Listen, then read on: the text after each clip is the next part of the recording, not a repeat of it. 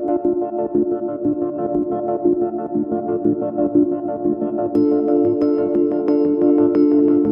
No último episódio do ano, o Ilustríssima Conversa recebe o escritor e historiador Luiz Antônio Simas, que acaba de lançar, em coautoria com Luiz Rufino e Rafael Adoc Lobo, o livro Arruaças, uma filosofia popular brasileira. A obra, com 40 ensaios curtos, explora a ideia de que a filosofia se reinventa no cruzamento cotidiano dos saberes populares do país, nas ruas, nos estádios, nos terreiros, no carnaval. Na interpretação de Simas, esses encontros constantes produzem uma brasilidade que recria perspectivas de vida, mas só consegue se afirmar nas brechas do Brasil institucional que ele qualifica como um projeto bem sucedido de exclusão. Entre outros assuntos, a gente falou do significado histórico da rua na formação da cultura do país e das trajetórias opostas do futebol e do samba ao longo do século XX. Simas definiu que é preciso encarar o Brasil de frente, sem romantizar os tensionamentos da nossa formação cultural, levando em conta tanto as formas surpreendentes de experimentar a vida quanto a violência que o país produziu.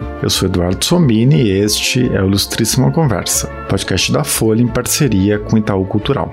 A gente volta já.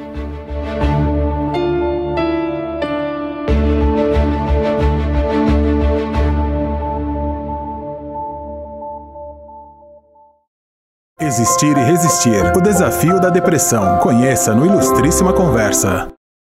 Simas, o primeiro ensaio do livro explora a ideia de arruaça e a figura do arruaceiro. Para a gente começar a conversa, você pode explicar o que vocês entendem por arruaça e por que essa palavra é importante para analisar o universo simbólico do país?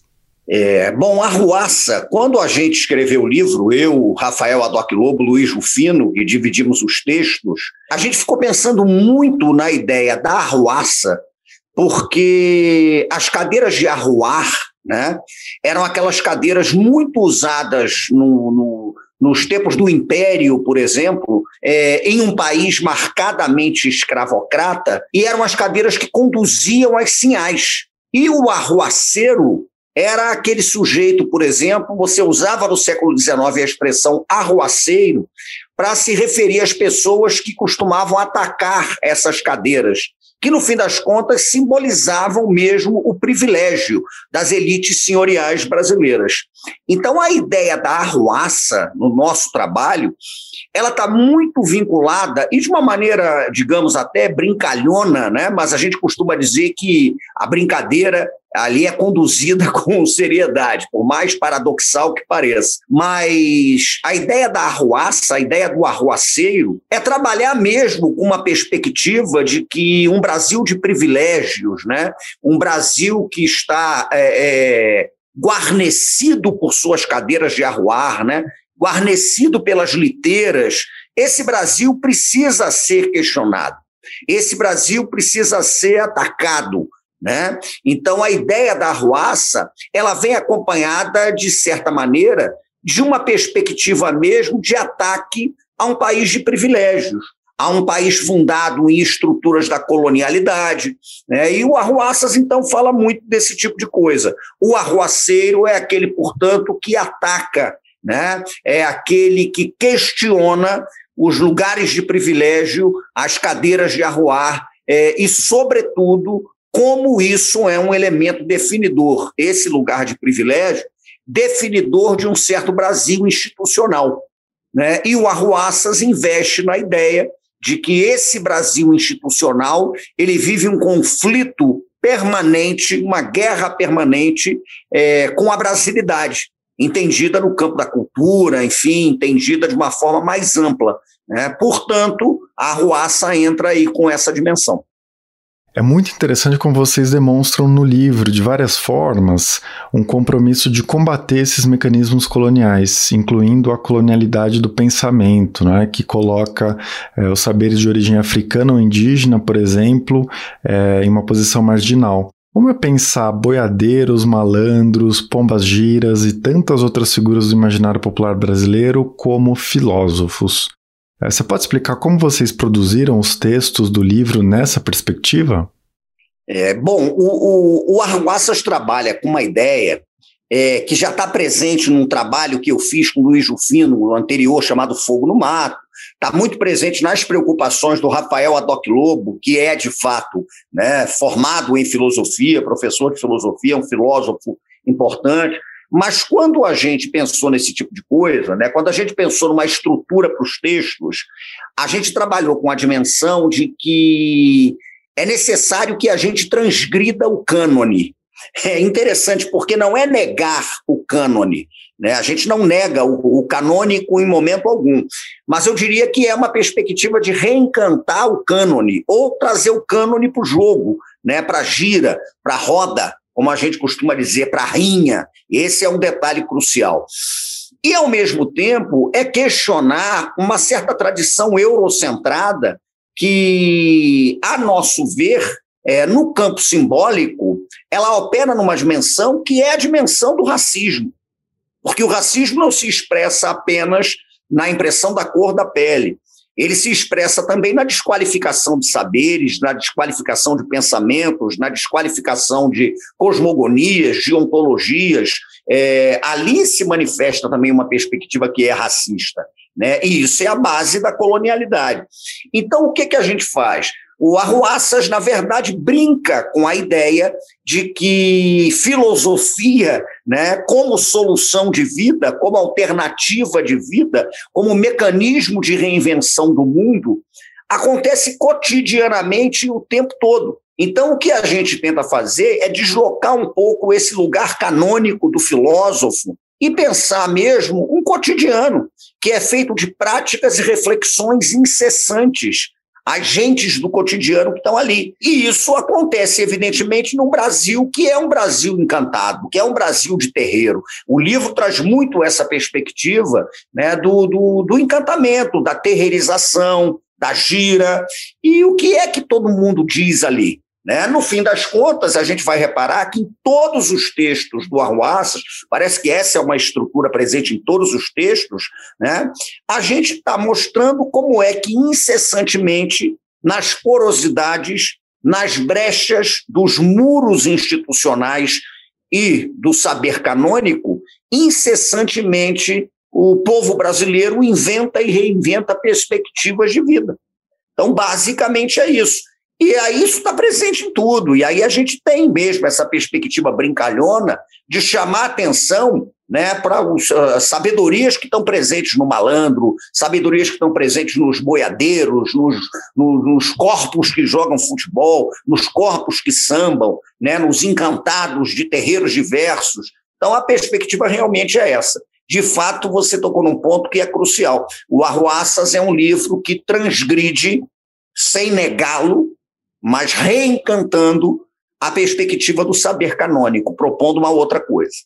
Você falou agora de encantamento. Essa é uma noção que você vem desenvolvendo há algum tempo e já apresentou em outros livros, né? Você pode dar mais detalhes do que você entende por encantamento? Olha, o, a perspectiva do encantamento, como eu trabalho, né, que está presente em, em, alguns livros meus, está presente em outros trabalhos, mais especificamente também com o Rufino, está é, tá no Corpo Encantado das Ruas, um livro que eu lancei no ano passado. A perspectiva do encantamento parte do pressuposto de que em algumas culturas de terreiro africanas, indígenas, afro-brasileiras, ameríndias, enfim, a dualidade que existe não é entre a vida e a morte. A dualidade que existe é entre a vida e a não vida.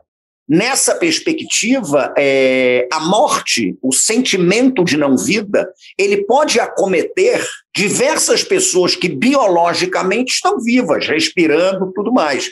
Por quê? Porque a morte para essas culturas, ela não é um conceito, ela é uma espiritualidade. Em sendo a morte uma espiritualidade, eu posso estar falando com você aqui hoje e nós dois podemos estar na dimensão da não vida. Nós dois podemos estar numa dimensão que é, portanto, a dimensão do desencanto. E aí a gente trabalha com a perspectiva, uma coisa até que eu falei no Corpo Encantado das Ruas, de que o contrário da vida não é a morte, é o desencanto. E o contrário da morte não é a vida, é o encantamento. Né? O ser encantado é aquele ser que se coloca em disponibilidade né, para viver a aventura integral do próprio ser. É o ser integral ali, que não está cindido em dicotomias entre a mente e o espírito, né? o corpo e a razão, a morte e a vida. Não, esse ser integral, ele é um ser intenso, ele é um ser pleno. E o encantamento é muito vinculado, na minha perspectiva, a um estado de disponibilidade para viver, inclusive, a aventura da liberdade do corpo. A corporeidade é um elemento muito importante nessa circunstância do encantamento. Por quê? Porque a colonialidade ela ataca, domestica e desqualifica o corpo o tempo todo. Né? É um corpo pensado dentro da lógica do pecado, é um corpo feminino pensado dentro da lógica reprodutiva, ou então a serviço da virilidade do macho, é um corpo masculino domesticado na lógica desta própria virilidade, é um corpo domesticado como um arado, como uma ferramenta de trabalho, adequado ao tempo do trabalho. Então, o estado do encantamento, se colocar à disposição da vida, se colocar à disposição da integridade do ser, é fundamentalmente um estado em que não há essa questão do ser cindido entre o corpo e o espírito, entre a razão eh, e a corporeidade. Não é isso. É o ser integral, é o ser que pensa, que fala, que joga, que brinca, que bate tambor, que dança, né? É, é, o penso, logo existo, é o brinco, logo existo, é o danço, logo existo, é o toco tambor, logo existo, é o entro em transe, logo existo, vibro, logo existo, e por que não, morro, logo existo. Né? Se a gente trabalhar com a dimensão de que a morte física, para algumas culturas não brancas, ela pressupõe, na verdade, o redimensionamento de outras formas de vida. Então, você permanece vivo na memória, você permanece vivo na lembrança, você permanece vivo nos terreiros, né, baixando, dançando, conversando, interagindo. Então, redimensionar essa visão desencantada que a gente tem de morte e vida é, é, é fundamental para se compreender o Arruaças e mais alguns outros trabalhos meus. O contrário da vida, definitivamente, não é a morte. O contrário da vida é o desencanto, é estar mergulhado na circunstância da não-vida, coisa que nos acomete cotidianamente. Com certeza. É, eu queria retomar uma ideia que você citou. Os textos do livro defendem que o processo colonial nunca se completa, porque essa cultura que fica aprisionada no subterrâneo do imaginário sempre encontra uma forma de voltar à tona. É, tem um trecho que me chamou bastante atenção. Você escreve que o Brasil é um empreendimento do ódio e que a brasilidade é uma reação transgressora contra a mortandade como signo do Brasil. É, acho que a gente pode continuar explorando essa ideia a partir desse par Brasil-Brasilidade. Você pode explicar um pouco melhor essa proposta e como isso se relaciona com a ideia de cultura como contra-ataque e resistência? Olha, quando eu falo de Brasil, é, eu estou falando de um Brasil institucional. Eu estou falando de um projeto de Estado-nação é, que, na minha perspectiva, é bem sucedido. Então, eu sou daqueles, por exemplo, que gostam de, de espicaçar né, um pouquinho aquela ideia de que o Brasil deu errado. Eu acho que esse Brasil, como projeto, deu certo, porque ele foi projetado para ser o que é mesmo. O Brasil institucional é um Brasil projetado para ser isso que é é projetado para ser concentrador de renda, é projetado para ser concentrador da propriedade, é projetado para manter a grande parte de sua população subalternizada, é projetado dentro de padrões heteronormativos, patriarcais, brancos. Então, esse Brasil, como projeto colonial, ele é um Brasil que permanece. Agora, esse projeto todo, é, é, ele é marcado por fissuras, ele é marcado por porosidades, ele é marcado por brechas, por veios d'água. Então eu gosto muito de pensar que o Brasil oficial, ele institucionalmente é um muro. Ele é um muro. E ele é um muro de exclusão. E ele é um muro de concentração de propriedade, de concentração de renda. É esse muro. Agora, dentro dessa perspectiva, as fissuras existem, as porosidades existem, as brechas existem. E, e é na porosidade, nas brechas, nesses veios d'água, que a brasilidade ela vai se afirmando. E quando eu falo de brasilidade, eu não falo de brasilidade ligada à elegia do Brasil mestiço, até porque a mestiçagem no Brasil é um paradigma erguido em cima de uma ideia de cordialidade que varre para debaixo do tapete a violência da nossa formação. Nós somos um país com uma formação marcada pelo signo da violência, pelo signo da chibata.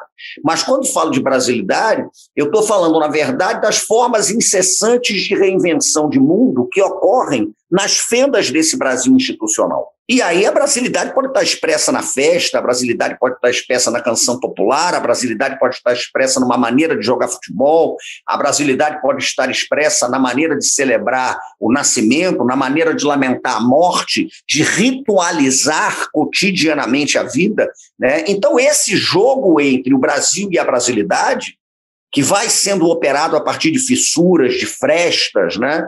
de veios d'água, de porosidades, esse é o jogo que me interessa estudar.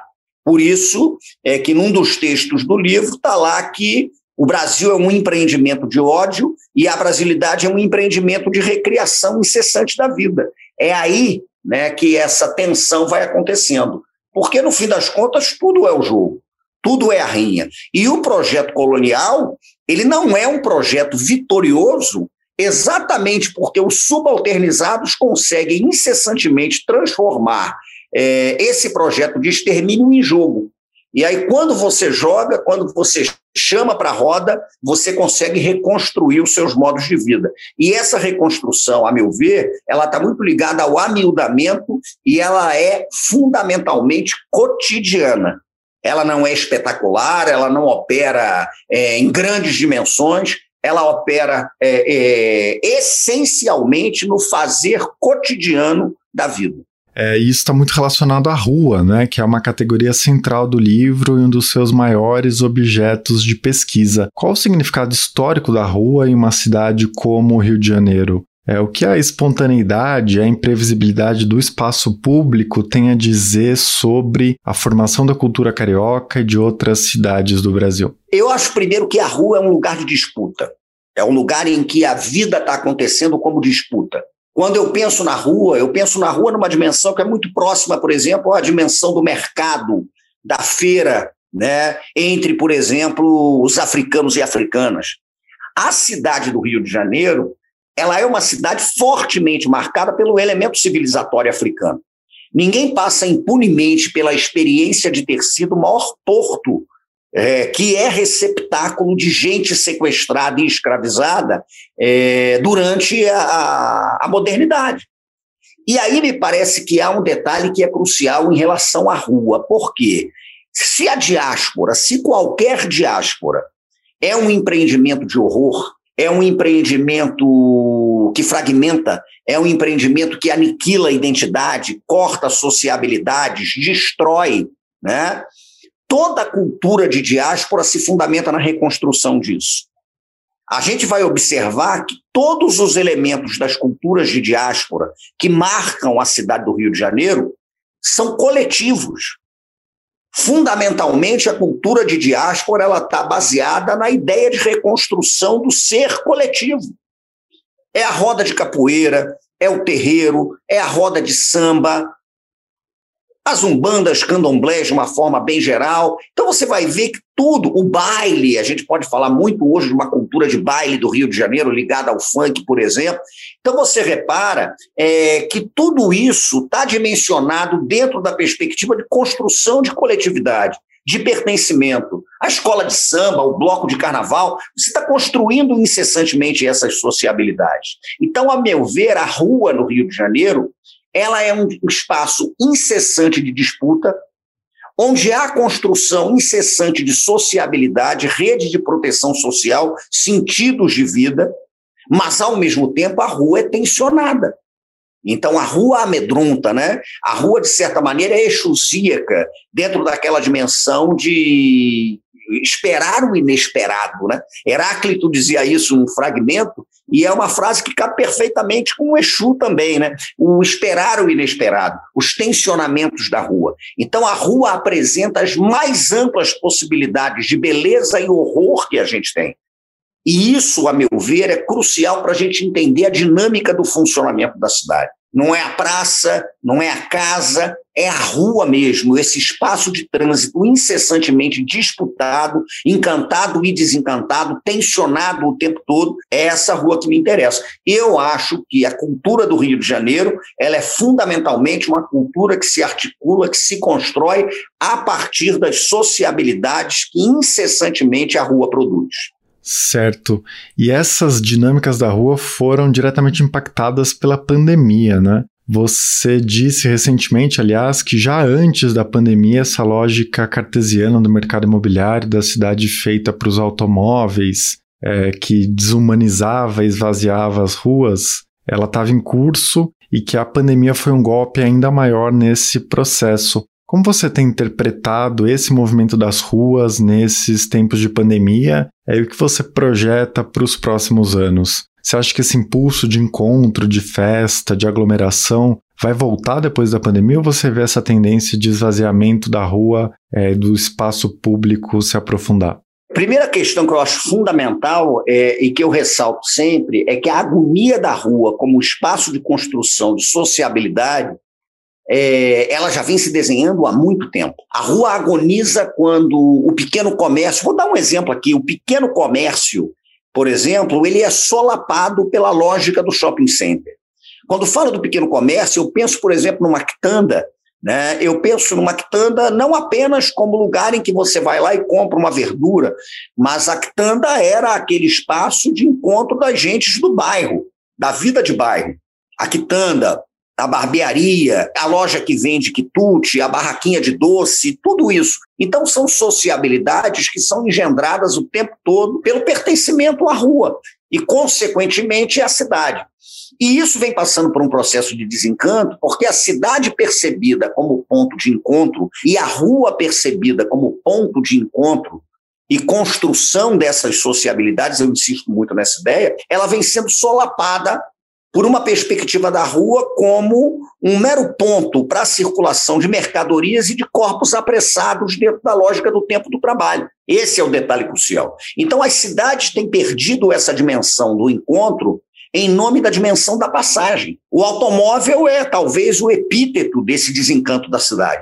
Quando você pensa, por exemplo, que a rua ela deixa de ser dimensionada na perspectiva das pessoas que podem se encontrar ali, parar ali, conversar ali, construir sociabilidades, numa espécie de tempo lento né, que é o tempo de fruição da vida, em nome de uma rua apressada, em nome do tempo industrial, em nome do automóvel, em nome da usina, né, em nome da domesticação do corpo, que está é, dentro de um ônibus ali, tendo que ir para o trabalho, dentro de um trem, dentro de um metrô. Então, isso é um processo que vai é, é desqualificando a cidade como um espaço coletivamente exercido.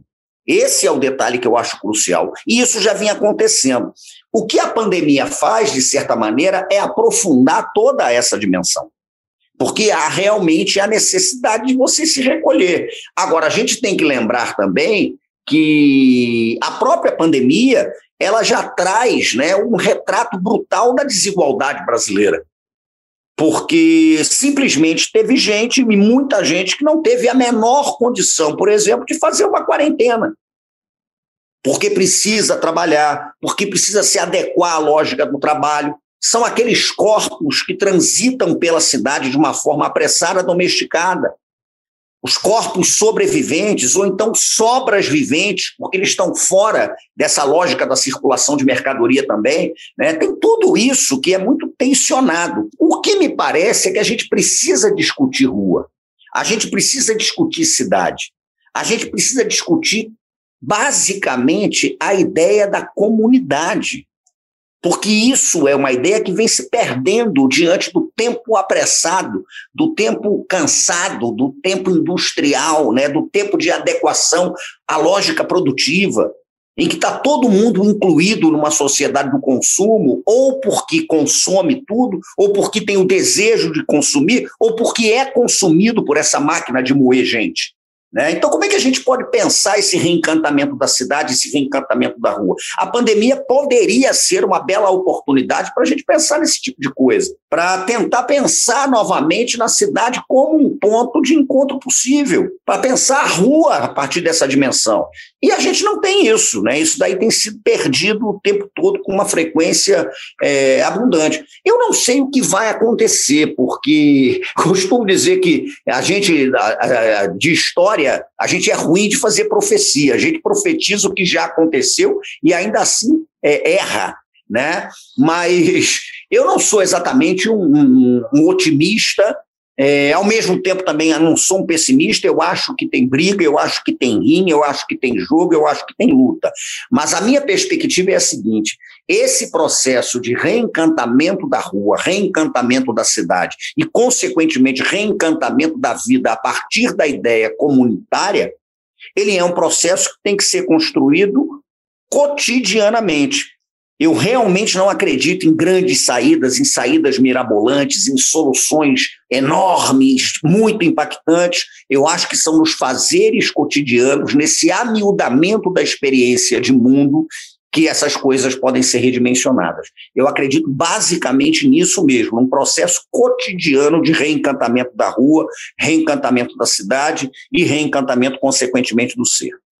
Sim, mas o livro é todo permeado de referências ao samba, não é? é em um dos ensaios você fala de desafricanização e desmacumbização do samba ao longo da história e cita a Clementina de Jesus como um contraponto a esse processo. Você pode contar como você interpreta essa evolução histórica do samba e o que o racismo tem a ver com isso? Basicamente porque dentro da história do samba existe um, um, um samba que a gente pode chamar, grosso modo, de samba fonográfico, né? É, que foi aquele samba de estúdio, que foi aquele samba que chegou ao disco, e esse é um fenômeno que acontece com muita intensidade, sobretudo a partir da década de 1930. Porque o samba urbano, a gente tem experiências as mais diversas de samba no Brasil, né?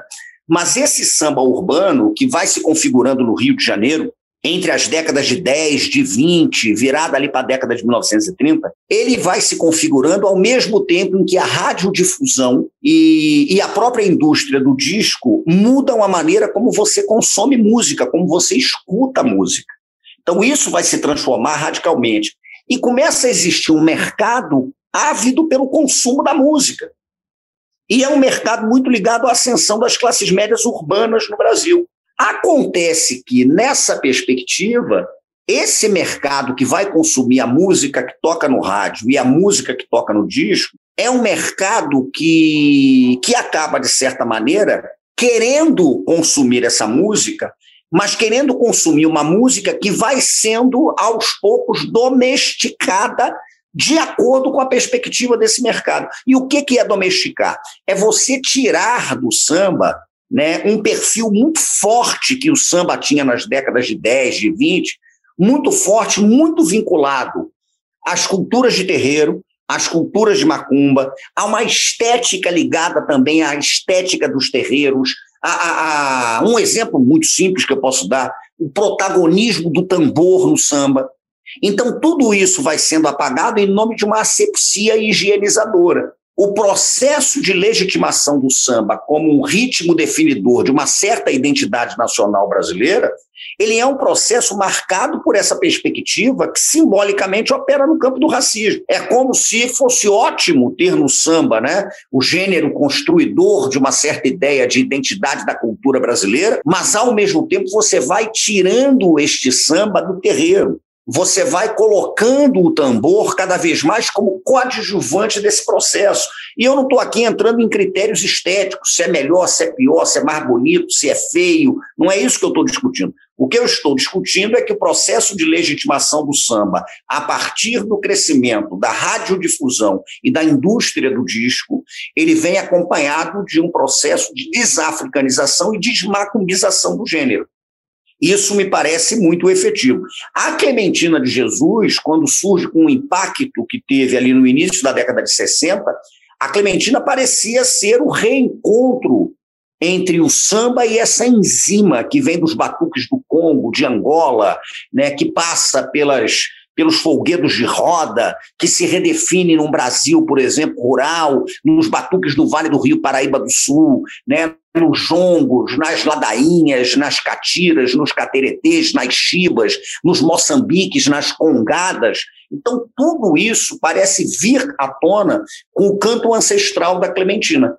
Daí é a relevância da Clementina de Jesus. Clementina é meio que a lembrança dessa enzima africana do samba que foi sendo apagada sistematicamente para adequá-lo ao discurso da identidade nacional e adequá-lo a uma expectativa de consumo de música muito vinculada à rádio e ao disco. E o carnaval é outro tema também muito presente nos seus escritos, né? Em um dos textos do livro você cita o papel de vanguarda pedagógica que as escolas de samba do Rio passaram a ter a partir dos anos 60, é, apresentando personagens e episódios históricos que não apareciam na educação formal. É, o que as escolas de samba e os sambas enredo é, te ensinaram no ofício de historiador? Esse seu interesse pelo cotidiano micro das cidades, né, esse seu distanciamento das grandes narrativas, das macro propostas, como você falou agora há pouco, é, isso tem a ver com essa sua experiência do carnaval? Tem muito a ver com a experiência do carnaval, porque eu nasci numa família muito ligada a carnaval. É, eu já nasci numa família que meu tio foi presidente de bloco carnavalesco, um bloco que foi importante no Rio de Janeiro chamado Canário das Laranjeiras. E, e havia uma cultura de escola de samba muito forte na minha família. É, a minha família é uma família nordestina que vai se radicar no Rio de Janeiro e, e vai ter uma ligação muito forte com essa cultura de escolas de samba. E isso, então, foi sempre muito marcante para mim. Eu diria, na primeira parte da sua pergunta, que é, é uma coisa interessante, eu diria que escola de samba é que despertou em mim o interesse pela história, e não o contrário. Não foi por estudar história que eu comecei a me interessar por escola de samba. Foi por me interessar por escola de samba que eu comecei a querer estudar história. Então, o primeiro contato que eu tive com temas como a Guerra de Canudos, a revolta da Chibata, por exemplo, o quilombo dos Palmares, o quilombo do Quariterê, personagens como Lima Barreto, Teresa de Benguela, Chica da Silva, Chico Rei, isso veio através da escola de samba. Foi a escola de samba que trouxe isso para mim. É, e não só para mim, mas trouxe para muita gente. E escolas de samba são instituições comunitárias que estão absolutamente envolvidas nisso que a gente está falando, né? que é a construção de sociabilidades mesmo na cidade. Isso é muito importante. Então, a escola de samba, para mim, ela ensinou muita coisa, muita coisa. É, é, e ensinou para todo mundo. Quando o Salgueiro apresenta Quilombo dos Palmares em 1960, é, a história de Palmares não era uma história contada nos livros didáticos. A história de Palmares ela começa a ser contada a partir da avenida. Quando a Em Cima da Hora, em 76, destila com os sertões, falando da Guerra de Canudos, do Beato Antônio Conselheiro, dos sertanejos, do livro de Euclides da Cunha, né, aquele foi o primeiro contato que muita gente teve com a Guerra de Canudos, com esse Brasil marcado pelo confronto de Canudos. Então, os exemplos são os mais variados, são diversos e eu acho, portanto, importante ressaltar esse tipo de coisa. Porque escola de samba é instituição que constrói incessantemente saberes. Escola de samba é instituição de difusão das histórias que a grande história não conta. Esse é o detalhe crucial, né? Então, sempre me interessou muito. Eu sou um apaixonado por escola de samba e por causa das escolas de samba, certamente é, eu tive meu interesse desperto pela história. A coisa funcionou a partir daí. Né? O grande dilema que as escolas de samba vivem hoje é exatamente esse: é de buscar a reafirmação das agremiações como instituições comunitárias. Esse é o detalhe fundamental. E aí eu chego a que a gente faça uma reflexão é, sobre o que é um evento da cultura e o que é a cultura do evento. Parece a mesma coisa, mas é muito diferente. Um desfile de escola de samba, a meu ver, ele tem que ser um evento da cultura, é orgânico. Uma escola de samba, ela desfila porque existe. Ela não tem que existir para desfilar ela desfila porque existe cotidianamente como experiência comunitária. E as escolas de samba vêm perdendo muito isso. Então, a, a, reconstrução dessa ideia comunitária dentro das escolas de samba me parece absolutamente crucial e eu acho que é por aí que passa a sobrevivência delas. Tem um outro tema, o futebol, que você discute de uma forma muito original, não é? Eu gostei muito de um dos textos em que você diz que o futebol seguiu uma trajetória inversa do samba nessa construção da brasilidade. Você pode explicar essa ideia? Por que você considera que o Garrincha corporifica esse futebol que se enraizou no Brasil, é, que você chama de macumbado? Bom, o, o, futebol tem uma trajetória curiosa que é inversa do samba, porque o samba e o futebol vão se consolidando no imaginário brasileiro ao mesmo tempo. A gente está falando aí das três primeiras décadas do século XX. Né?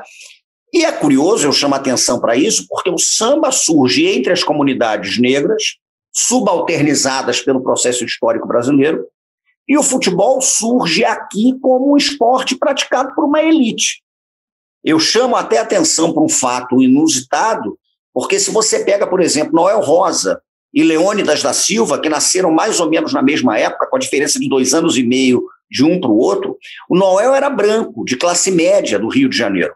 O Leônidas negro, filho de uma trabalhadora doméstica. Quando eles nascem, em 1910 e 1913, o previsível seria o branco Noel jogar bola e o negro Leônidas virar sambista. Só que na década de 30, o Leônidas é o diamante negro, artilheiro da Copa do Mundo de 38, e o Noel é o cara que está fazendo conversa de botequim, está fazendo samba. Então é curioso como um processo de é, digamos, é, é, que cruza o samba e o futebol, ele fala muita coisa sobre essas encruzilhadas do Brasil. Né? Então é um processo inverso. Futebol foi se popularizando. Futebol é um esporte de elite que vai sendo tomado de uma forma muito intensa pelas camadas populares. Então a história do jogo ela é crucial, independentemente da gente gostar ou não de ver futebol, de assistir, mas o que o futebol diz sobre o Brasil. Por quê? Porque num país que fechou todos os canais institucionais de participação dos subalternizados na vida pública, a música popular e o esporte, sobretudo o futebol, foram campos em que esses subalternizados conseguiram construir o protagonismo das suas vidas. Esse é um detalhe que eu acho essencial. Então você expressa a sua expectativa de vida jogando bola, você expressa a sua expectativa de vida tocando o cavaco fazendo samba. Porque você não tem a sua voz respeitada dentro do parlamento, você não tem a sua voz respeitada dentro de um sistema educacional que poderia incluir, mas não quis incluir a maioria da população. Então, é, é fundamental para compreender esse Brasil, todas as tensões que marcam esse Brasil, as violências simbólicas, as, as formas de beleza, tudo isso, é fundamental que a gente esteja atento à história do futebol e à história do samba, independentemente de gostar de samba ou de futebol. E quando eu falo do Garrincha, eu estou falando mesmo a partir da ideia de driblar, no sentido mesmo de reconstruir a sua vida no vazio. Porque o futebol inglês é um futebol que se caracteriza, no início do século XX, pela bola alçada na área, é a bola lançada. O futebol escocês ele é um futebol que vai se caracterizar pela troca de passe. O futebol na América do Sul ele vai se caracterizar pela ocupação do espaço vazio através do drible. É o drible. E aí a gente pode pensar milhares de coisas. Os ingleses, por exemplo, muito mais altos, investiam na lógica da cabeçada. Nós aqui investindo na ideia de que é o drible a solução para essas coisas todas. Então, quando eu falo do corpo garrinchado, do garrinchamento, é, eu estou, na verdade, propondo uma ideia, o garrinchamento, para a gente pensar, inclusive, cultura. Porque, no fim das contas, qual é a, a síntese do jogo do Garrincha? Tem o um marcador que está ali na sua frente e você não bate de frente com ele. Porque se você bater de frente com ele, ele rouba a tua bola. Qual é a alternativa que você tem, então? A alternativa é a construção da jogada no vazio que ele não pode alcançar. E me interessa muito pensar as culturas brasileiras né, como culturas que ocupam esse espaço vazio e que nesse espaço vazio vão incessantemente construindo sentidos para suas vidas. Então o Garrincha foi um protagonista em campo da, da própria vida. Esse é o detalhe fundamental. E o drible tem essa dimensão. Por isso é que eu digo que a gente pode pensar o futebol brasileiro como um manancial interessante para a gente ir além dele e pensar a própria história do Brasil e pensar, por que não, a cultura brasileira. Em uma entrevista recente, você falou do desencantamento das cidades, que a gente já citou, e lembrou as ideias do Milton Santos sobre a escassez. É, ele dizia que as grandes cidades são espaços de produção acelerada da escassez e de cultura ao mesmo tempo é, sobretudo pelos mais pobres, né, que são obrigados a driblar o cotidiano, usando as fideias, para sobreviver. E assim eles vão reconstruindo os laços de solidariedade. Dá para pensar o futebol a partir dessa questão também? É, você está preparando um livro sobre o Maracanã, né? Você pode falar um pouquinho sobre isso? Eu acho que o futebol está sendo disputado como as cidades são disputadas. Então, hoje a gente tem, por exemplo, um, um, futebol praticado no Brasil que, em larga medida, vem sendo pensado a partir de uma lógica que é gentrificadora. Quando, por exemplo, os estádios de futebol, que eram espaços por excelência para o encontro dos torcedores, eles foram se transformando em arenas multiuso, pensadas a partir da lógica da circulação do capital, e aí entram diversas questões, entra a questão do clube empresa, entra esse negócio todo, né? não era só o futebol, era a cidade que estava passando por esse ataque pesado. Então, isso é uma questão crucial, porque o que, que acontece com o futebol? O futebol cada vez mais vai afastando aquele torcedor subalternizado dos estádios porque ele não interessa como consumidor do produto futebol. Quando acabam, por exemplo, com a geral do Maracanã, é, não era com a geral, que era o espaço popular, que queriam acabar. Queriam acabar com o Geraldino. É aquele frequentador de baixa renda que só tinha condições de ir ao jogo na geral. E ali na geral ele experimentava aquela sensação de pertencimento, aquela construção de sociabilidade né? aquele contato com o inusitado do jogo. Então, o que acontece com o futebol que me preocupa profundamente hoje é que me parece que o futebol está começando a fazer um caminho inverso ao da sua popularização. O futebol surge no Brasil como um esporte elitista que vai se popularizando, mas agora esse futebol popularizado, popular, ele vai se reconectando com perspectivas que são elitistas e vai sendo pensado a partir da lógica da circulação de mercadoria. E o torcedor vai perdendo espaço né, para o cliente mesmo. É assim que funciona. Então você começa a observar o sujeito como um potencial cliente do produto futebol. E isso diz muito não só pelo, sobre o desencantamento do futebol, mas isso diz muito sobre o desencantamento da vida coletiva em sociedade.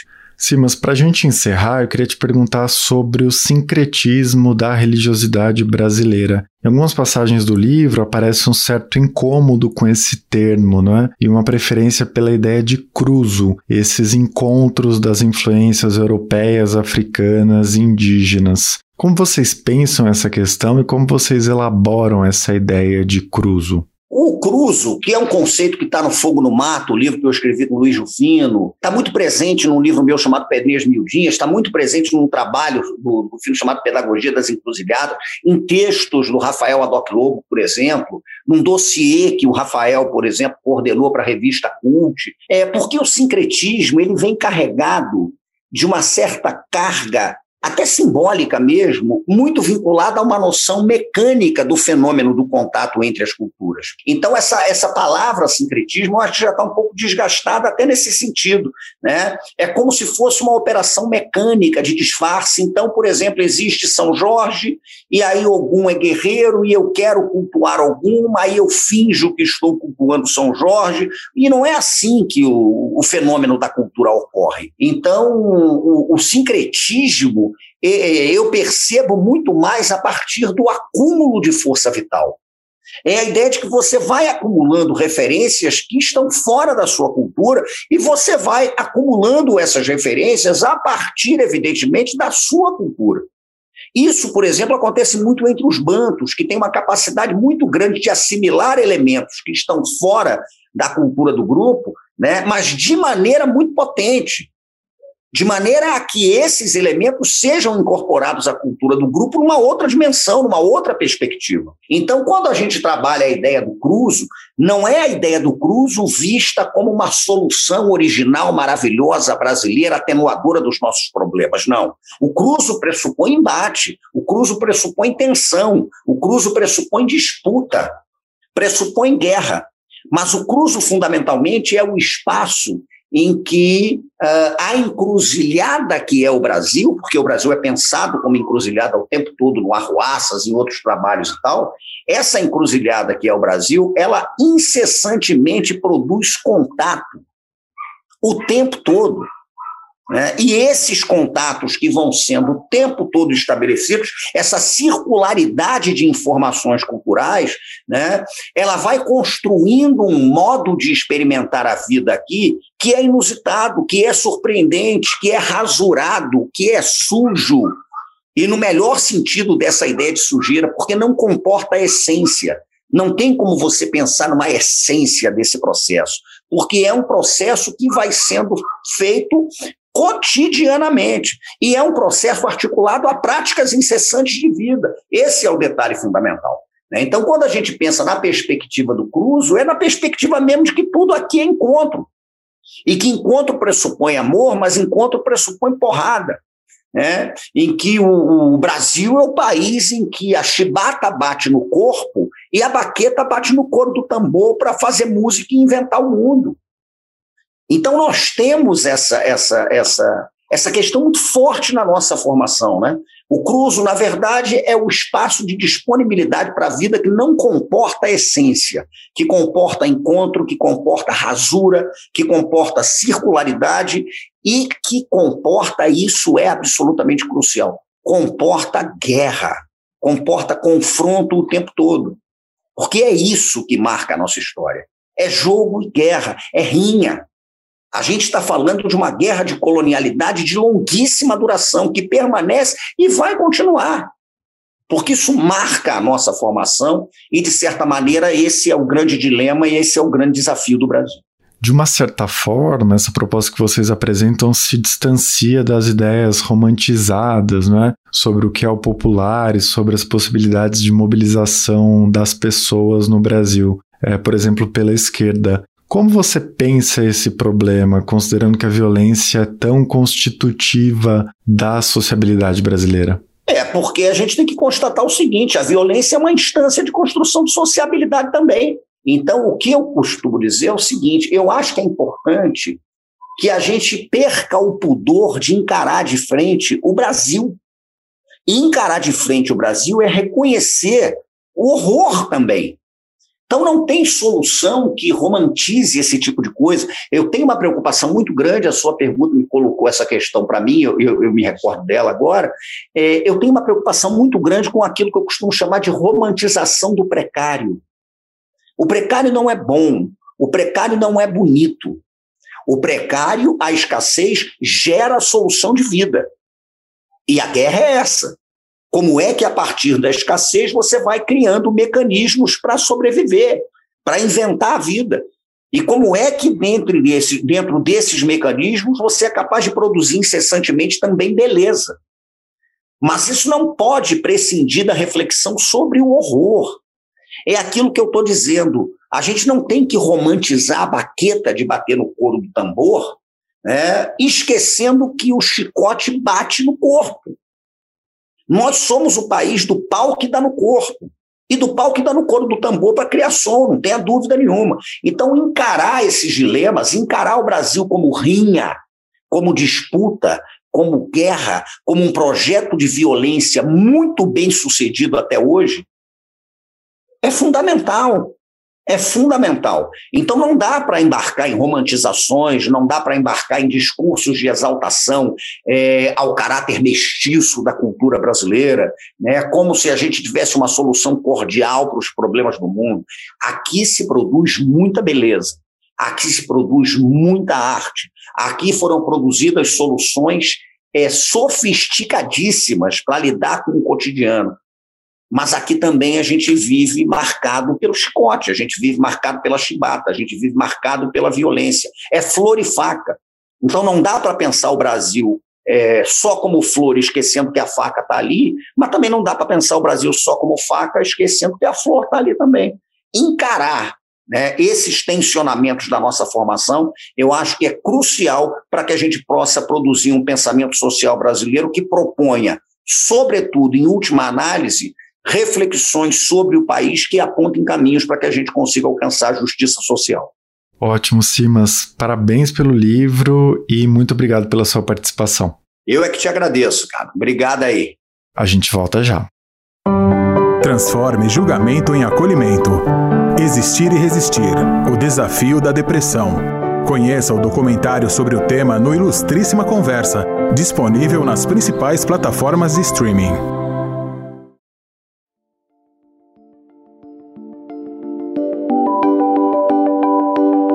Este foi o Ilustríssima Conversa. Eu sou Eduardo Sombini e a edição de som é do Stefano Macarini. A gente vai fazer uma pausa de fim de ano e volta no dia 9 de janeiro. Até lá!